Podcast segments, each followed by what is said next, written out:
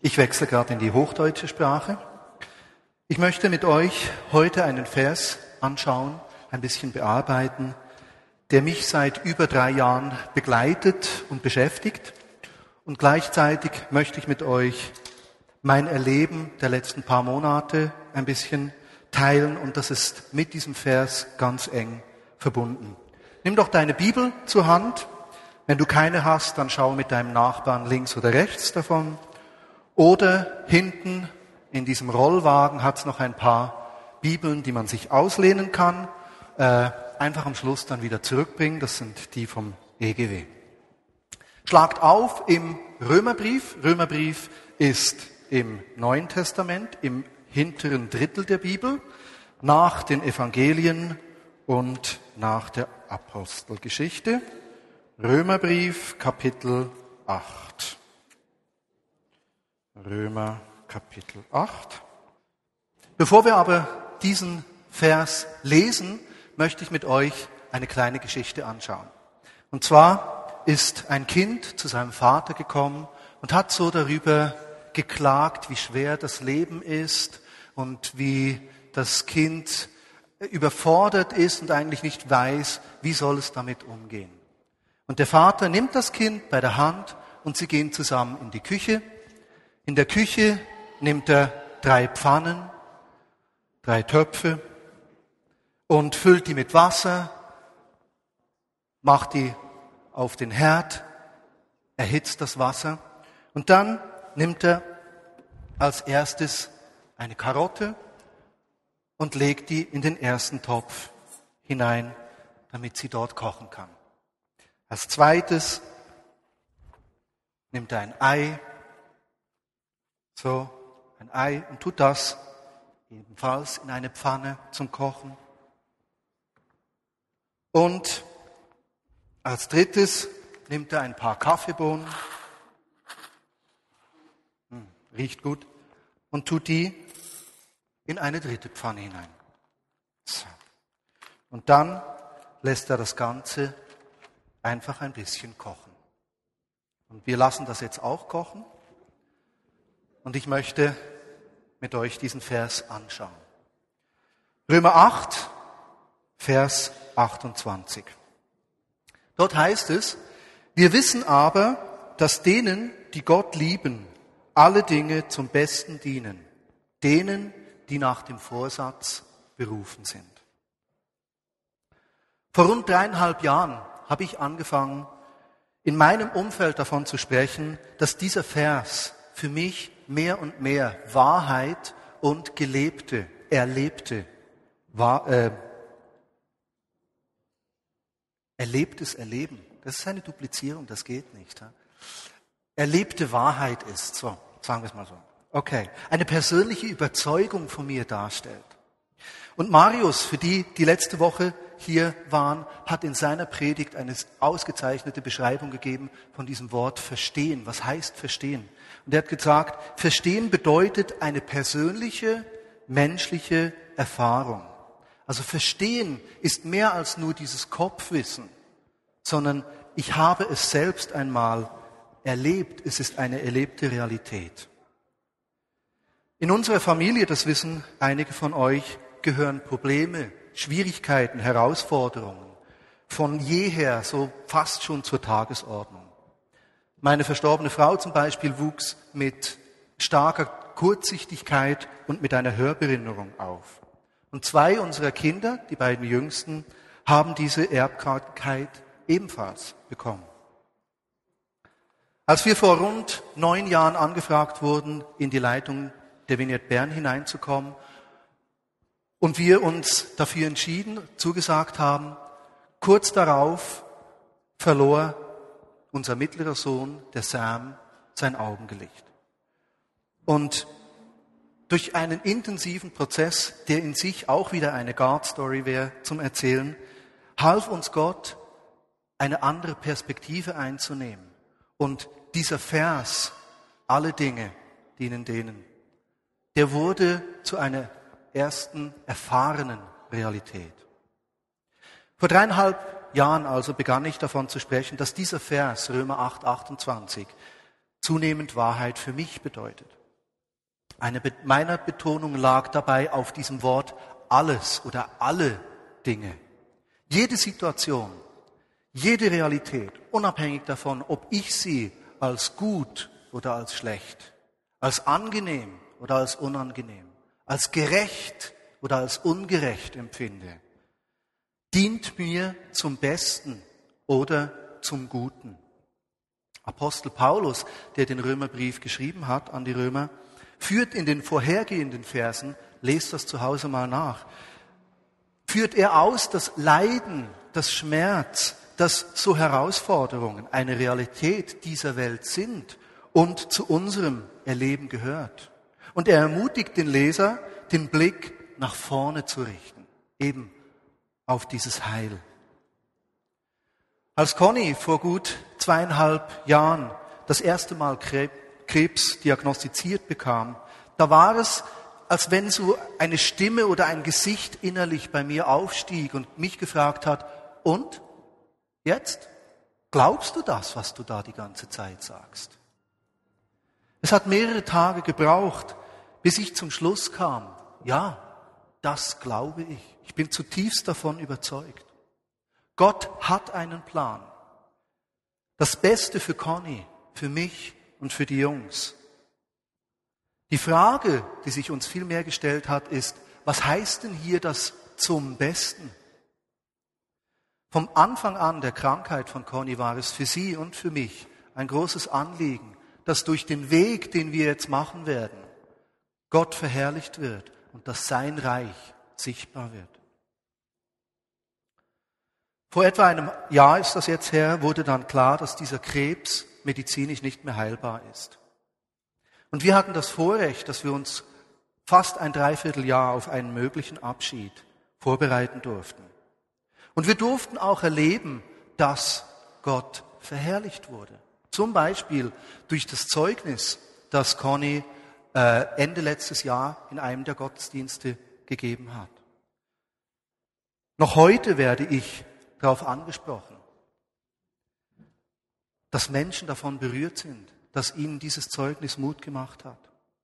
Wir durften erleben, dass sein Reich sichtbar wurde. Zum Beispiel in diesem Moment, ich habe davon auch in einem der Gottesdienste mal Zeugnis gegeben, in dem Moment, als Conny für immer einschlief.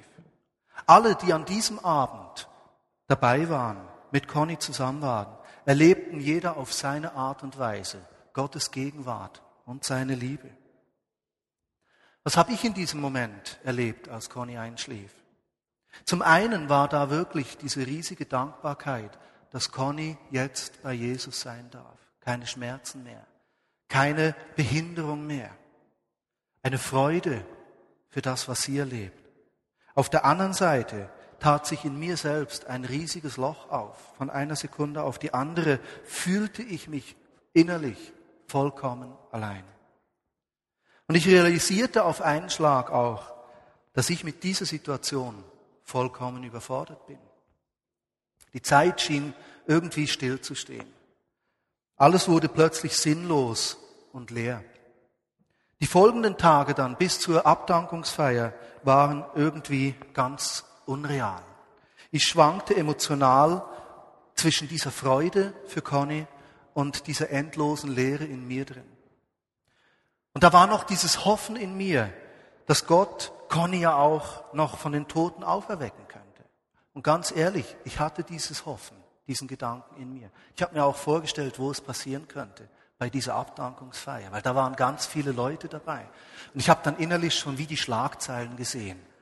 Äh, Totenauferweckung an Abdankungsfeier, zwei Personen erlitten vor Schreck Herzinfarkt. Und ich weiß, ich weiß nicht, ein paar von euch waren ja auch bei dieser Abdankungsfeier dabei. Und ich habe ein paar Mal habe ich immer so rüber geguckt und habe gedacht, jetzt, jetzt steht sie dann gerade auf. So. Ja, das hat Gott nicht so gemacht. Und der schlimmste Moment für mich war dann auch die Beerdigung am nächsten Tag, wo dieser Sarg dort am Boden ankam. Dort war es plötzlich ganz real und definitiv. Conny kommt nicht mehr zurück. Jetzt bin ich allein. Doch ich wehrte mich innerlich dagegen. Ich wollte das eigentlich nicht akzeptieren. In meiner täglichen Bibellese, und das ist auch so etwas, ich hatte mir über die Jahre hinweg diese tägliche Bibellese angewohnt. Und darum war es für mich auch keine Frage, dass in dieser schwierigen Zeit ich jeden Tag in der Bibel gelesen habe. In meiner täglichen Bibellese kam ich dort zu Lukas 20. Und in diesem Kapitel kommen die Sadduzäer, das ist so eine äh, theologische Richtung, die gesagt hat, es gibt keine Auferstehung, die kamen zu Jesus. Und die erzählten die Geschichte von den sieben Brüdern, die alle mit einer Frau verheiratet waren. Also die waren nacheinander mit, einer, mit dieser Frau verheiratet. Äh, der erste war mit ihr verheiratet, starb kinderlos. Der zweite hat dann die Schwagerehe eingegangen, auch wieder kinderlos gestorben und so weiter. Am Schluss waren alle sieben mit ihr verheiratet. Und zum Schluss stirbt auch die Frau. Und die Frage der Sadduzäer an Jesus war dann, ja, aber jetzt in der Auferstehung, im Himmel, wessen Frau wird sie sein? Weil alle waren ja mit ihr verheiratet. Und in meiner Übersetzung, dort war so stark oder steht so stark beschrieben, wie Jesus geantwortet hat. Das heißt nämlich dort, die Ehe gibt es nur in dieser Welt. Wer aber von den Toten aufsteht, Klammer auf, und in den Himmel kommt, Klammer zu, der wird nicht mehr verheiratet sein. Und es war, als wenn Jesus direkt zu mir das gesagt hat und mir sehr nachdrücklich gesagt hat, etwas ist vorbei. Und wenn ich eine Zukunft haben will, dann muss ich Conny wirklich loslassen.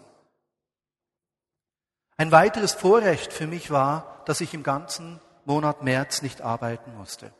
Ich hatte also viel Zeit, sehr bewusst durch einen Prozess des Loslassens gehen zu können. Und in diesen folgenden Tagen hat Gott zu mir geredet über die Geschichte vom Volk Israel, das aus Ägypten auszieht. Und er hat mir Folgendes aufgezeigt, warum dass das Loslassen für mich so wichtig ist. Das Ägypten oder das Zurückgehen nach Ägypten ist ein Bild, Bild dafür, in das Bekannte zurückzugehen, in das Vertraute, das, was man kennt, was man hat. Manchmal ist das vielleicht nicht immer die beste Lösung, aber es ist zumindest eine bekannte Lösung. Und in der Wüste zu sein und nicht wissen, wohin zu gehen, das kann sehr bedrohlich sein. Eben dieses Neue kann einem sehr Angst machen. Und man möchte gern zurück nach Ägypten gehen. Und ich habe gemerkt, für mich war das Festhalten von Conny der Wunsch nach dem Altbekannten. Ich fürchtete mich vor dem Neuen. Aber so fest, wie ich auch wollte, durch dieses Wollen kann ich Conny nicht zurückholen. Es gibt keinen Weg zurück ins Alte. Als ich diese Realität vollkommen erfasst habe, da gab ich Gott meine grundsätzliche Bereitschaft, Conny auch loszulassen. Interessanterweise kehrte von diesem Augenblick an die Zukunftsperspektive zurück. Bis zu diesem Zeitpunkt habe ich mir überlegt, soll ich überhaupt noch mal arbeiten gehen? Kann ich überhaupt noch irgendetwas machen? Hat es hat's irgendeinen Sinn noch? Und von diesem Moment an habe ich wieder angefangen, Pläne zu schmieden und zu sagen, dann könnte ich das machen, da könnte sich das ergeben. Ein sichtbares Zeichen für mich, dass ich Conny dann auch wirklich losgelassen habe, war, den Ehering auszuziehen. Und ich habe mir gedacht, das wird ziemlich lange gehen. Und ich war dann sehr erstaunt, als ich dann Ende März plötzlich auf dem Grab, auf dem Friedhof war und gemerkt habe, jetzt könnte ich diesen Ring ausziehen. Und ich war verunsichert. Ich habe dann einige enge Freunde in meinem Umfeld gefragt, du, ähm, ich habe das und das erlebt, den und den Weg, diese Überlegung. Was denkst du, habe ich irgendwo einen Sprung gemacht, etwas ausgelassen? Das kann doch nicht sein. Unabhängig voneinander gaben mir diese Personen zurück, doch, ich glaube, das ist gut. Der Prozess scheint sich gut zu entwickeln. Ich habe dann noch eine Woche gewartet, bin am nächsten Sonntag wieder auf dem Friedhof gewesen und habe gemerkt, doch, ich kann den Ring ausziehen. Und ich habe ihn dort ausgezogen. Es gab noch einmal diesen Trennungsschmerz. Es tat weh. Aber es war nicht mehr dieses Bodenlose, sondern da war etwas Neues. Da war eine Dankbarkeit für das, was ich in diesen 22 Jahren mit Conny erlebt hatte, ohne eine Verbitterung darüber, was ich nicht mehr habe. Merkt ihr den Unterschied? Die Dankbarkeit kam und nicht, oh, was mache ich jetzt bloß, diese Zukunftsangst. Ich durfte also selbst durch diese schmerzliche Trennung von meiner Frau erleben, dass diese Situation mir zum Besten dient. Nicht nur ihr, weil sie hat definitiv einen schönen Ort, wo sie sein kann. Was ist denn aber dieses zum Besten daran?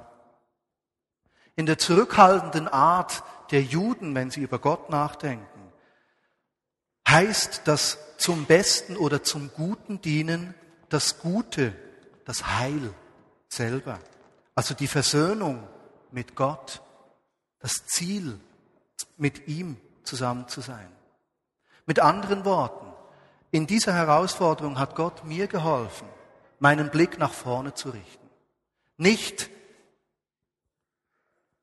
nach hinten, nach vorne auf das, was noch kommen wird und nicht in der Vergangenheit zu verharren und so wie es im Bild vom Volk von Ägypten war, dann diese Generation, die immer wieder nach Ägypten zurück wollte, in der Wüste gestorben ist.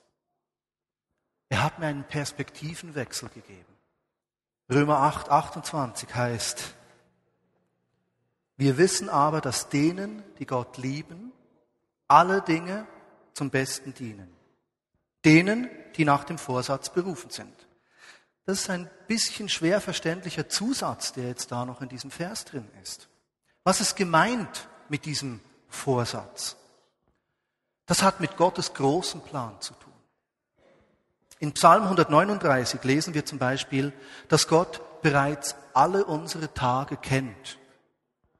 Und zwar noch bevor wir auf dieser Welt sind.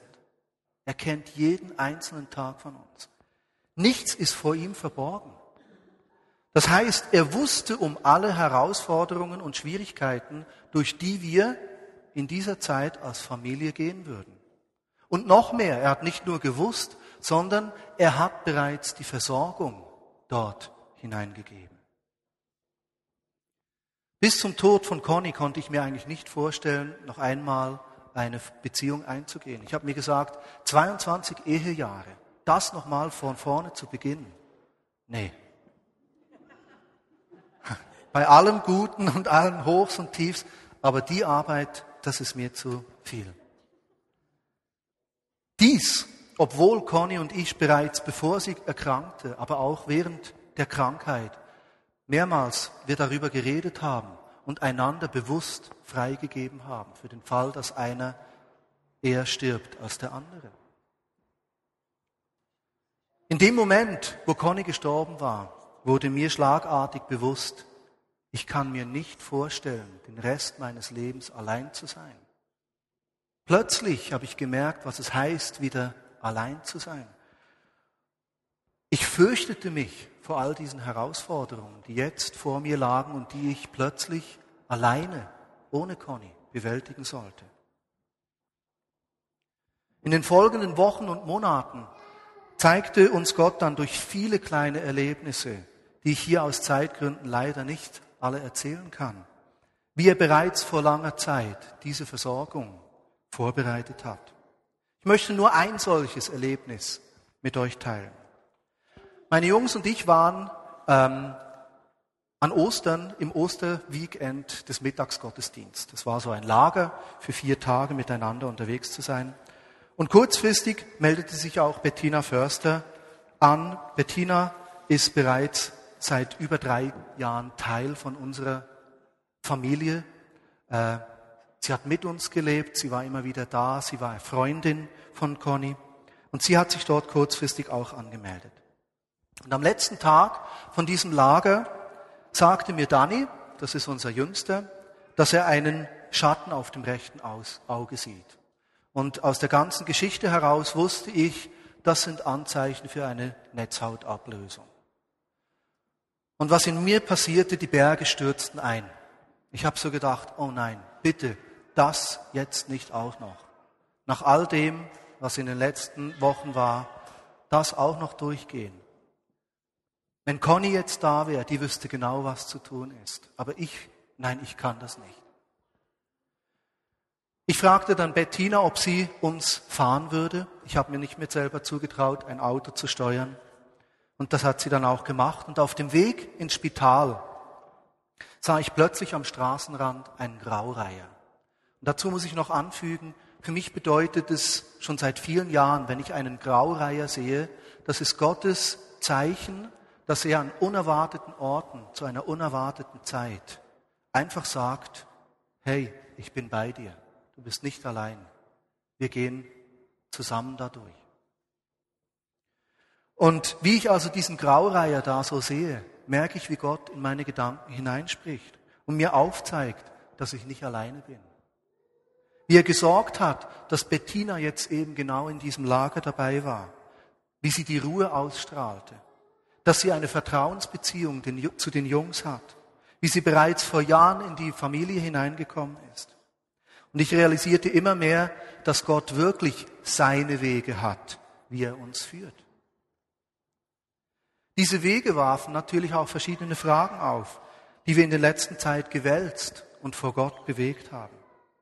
Und wir glauben heute, dass Bettina ein Teil dieser Versorgung Gottes für mich und für meine Familie ist und wir vertrauen uns bewusst Gottes Führung an, auch wenn wir selbst oft nicht verstehen, warum er jetzt gerade diesen Weg wählt.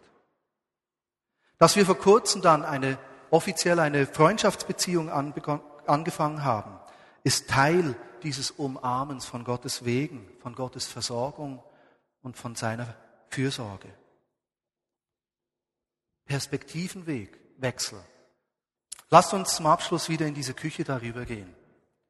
Da war also dieses Kind, das gesagt hat zu seinem Vater, die, die, die Umstände sind so schwierig, ich kann damit nicht umgehen. Jetzt ist es da vor diesen Kochtöpfen gewesen, das ist gekocht. Und der Vater nimmt, nachdem er das Wasser weggeschüttet hat, als erstes so die Rübe heraus und fragt das Kind, was siehst du? Und das Kind sagt, eine Rübe. Der Vater sagt, fass sie an. Das Kind fasst sie an und sie ist einfach ganz weich und gummig. Als zweites nimmt er das Ei hervor und fragt, was siehst du? Das Kind sagt, ein Ei. Und der Vater sagt, okay, tu's schälen. Das Kind schält das Ei Und innen drin ist es hart. Als drittes nimmt er ein Glas aus dem Wow, sieht gut aus. Eh?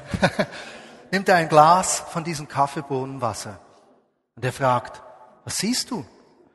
Und das Kind sagt,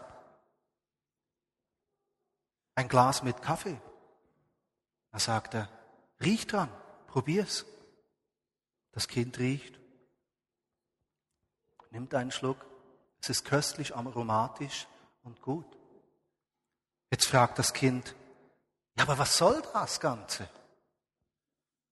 Und der Vater erklärt und sagt, die Rübe, die Karotte, das Ei und die Kaffeebohnen, die waren alle im gleichen Umfeld waren dem gleichen ausgesetzt, dem heißen Wasser. Aber die drei haben unterschiedlich darauf reagiert. Die Karotte, vorher knackig, hart, so, und plötzlich ganz gummig, uh, matschig. Das Ei, vorher ganz, ihr glaubt mir nicht, ein Ei ganz weich, okay. Ein Ei, vorher innen drin. Es ist weich und flüssig. Nachher ganz hart. Die Kaffeebohnen, was haben sie gemacht? Sie haben das Wasser zu einem köstlichen Kaffee verändert. Und der Vater sagt zu dem Kind, ja, und wenn du mit Problemen konfrontiert bist, wie reagierst du? Wirst du so weich und pampig wie eine Karotte, die vorher kräftig war? Oder das Ei, das vorher so weich und flüssig war innen drin, bist du plötzlich verhärtet? Oder bist du eine Kaffeebohne, die das Wasser beeinflusst? Oder mit anderen Worten, die Herausforderung als etwas siehst, dass etwas Neues daraus entstehen kann. Was bist du? Karotte, Ei oder Kaffeebohne? Der Weg von Conny und unserer Familie, unser Umgang mit der Krankheit von ihr, hat unser Umfeld positiv beeinflusst. Das wissen wir aus den Reaktionen, aus den Rückmeldungen von so vielen Menschen auf der ganzen Welt. Wir wünschen uns jetzt, dass unser Erleben von Gottes Versorgung, von seinen unkonventionellen Wegen, die er mit uns geht, dass darin Gott verherrlicht wird und sein Reich sichtbar wird.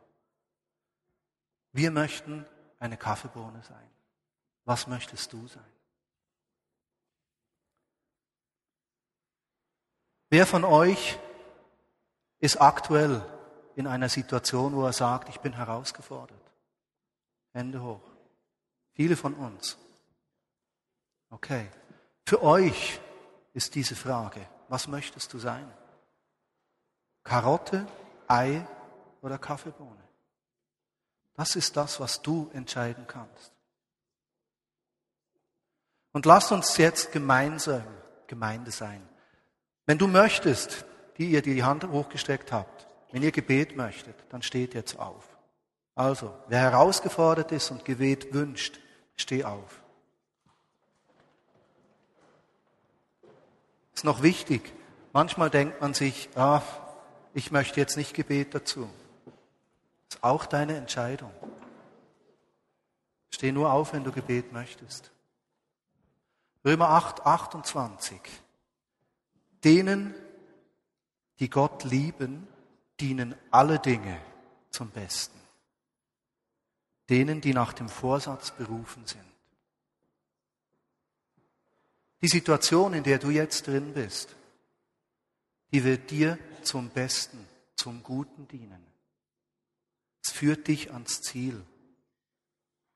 Und was du wissen darfst, ist, Gott hat schon heute die Lösung deiner Probleme, deine Herausforderungen bereit. Sie sind schon da.